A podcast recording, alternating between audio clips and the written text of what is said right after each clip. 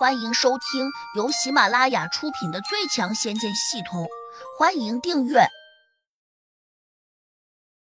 第七百九十七章，一点也不好吃。如此一想，他马上把手上的石头狠狠的砸向了不远处的石壁。砰！只听得一声闷响，这块石头竟直接砸进了石壁中，就好像飞刀切进了豆腐一般。这个动作显然不是普通的大力士能够玩出来的，因为倘若真拿石头去砸普通的石壁，那么最后肯定会把石头砸成碎片。完了这一手之后，中年修真人有点洋洋得意的看向了四个少年。但是令他意外的是，这四个少年根本就没有露出半点惊诧的神色，相反，他们还有一种古怪的目光上下打量着中年修真人。这令他心里突然有点不安。与生俱来的安全感好像突然就被打破了，他觉得有点不对劲，仔细再看向眼前这四个少年，他们的头顶上并没有露出象征着修真人等级的灵气光芒。换言之，他们就算修炼过，也应该没有入门。但为何自己会有一种恐惧感？中年修真人深吸了口气，喃喃的念了句：“最近修炼的不顺畅。”可能境界上出了点问题，等我找到师傅，再问问他，这是怎么个情况？顿顿，他又转头看向了黑风金魔，问：“你们这样瞅着我，是几个意思？”黑风金魔冷冷的回道：“你身上的气味好生奇怪，我怎么感到一点也不好吃？”你说什么？中年修真人摸了下脑门。总觉得自己听错了，因此他便多问了一句。魔小红抢过话茬说：“我们没有从你身上闻到那种诱人的肉香，莫非是因为你已经老了的原因吗？”中年修真人在此呆住，魔小红恍若没有看见他的表情变化，继续说：“敢问阁下今年多大了？”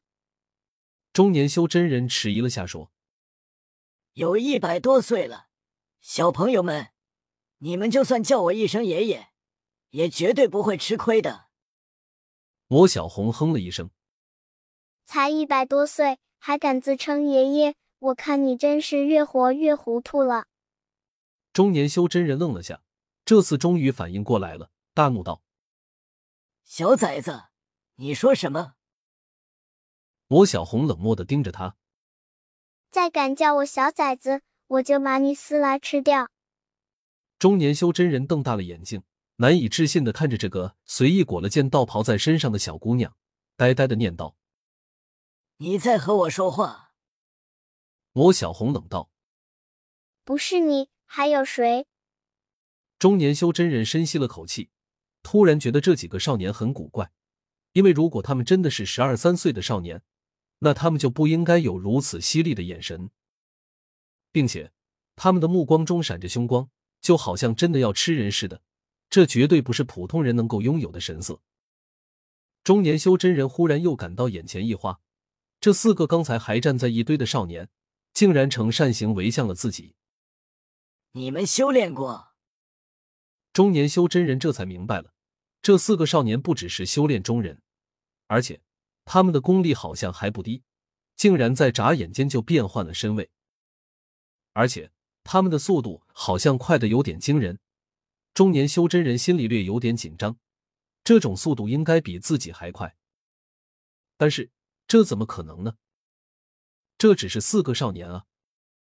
你们要干什么？他下意识的叫了一声：“你不能逃跑！”黑风金魔冷冷的回了一句：“逃跑？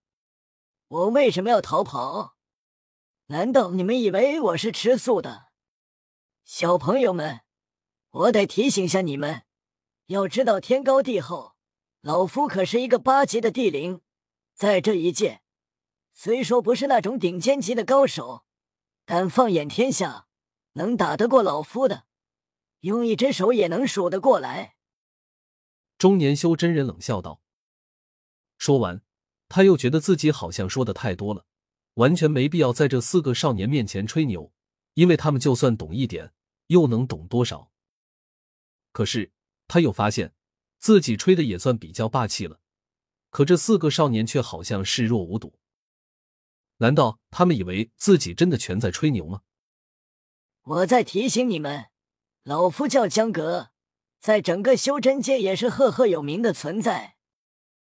原来他是江阁，也就是胡杨收下的徒弟。以前的他名字还不算响亮，后来拜了胡杨为师之后，名声就增大了不少。据说整个修真界，但凡知道一点八卦新闻的人，都对江阁这个名字不陌生。最初的他是个出了名的老顽童，后来他拜胡杨为师时，别人认为他脑子有问题，一把年纪的人了，也算是个前辈，竟然拜后生小辈为师，于是他更加出名。再后来，胡杨得罪了洛不凡，并且把整个修真界搅得一片混乱，洛不凡找不到胡杨时，就把江格抓去做人质，因此他又火了一把。可现在。当他骄傲的把名字抖出来时，眼前这四个少年却连一丁点脸色也没有改变。换句话说，他们并不认识江格，也不知道江格是谁。你们好像不认识我。我去，小朋友们，你们都是哪一家的？石门是什么？报来听听，或许我和你们的师傅比较熟悉。江格不甘心的又问了几句。黑风金魔淡漠的说道：“没听过你这名字，我们也不想知道你是谁。拿下！”他的话音还未落下，魔小红、魔小羊和魔小猪便扑上去了。三人的速度快的着实有些惊人，几乎就跟三道闪电一般，瞬间抓住了江阁。魔小羊和魔小猪分别扭住了江阁的胳膊。魔小红竟然骑到了他的肩头上，还用手掌压在了他的天灵盖。江阁一呆，顿时发现两只手臂就好像被铁钳给夹住了一般，根本动弹不了。而脑袋上方同时压着一股大力，令他觉得十分沉重。江阁这下吃惊不下，马上使出了吃奶的劲力，想挣脱出来。但是他突然又发现，三股奇特的灵力竟然直接透进了他的身体，锁住了他的经脉。本集已播讲完毕，请订阅专辑，下集精彩继续。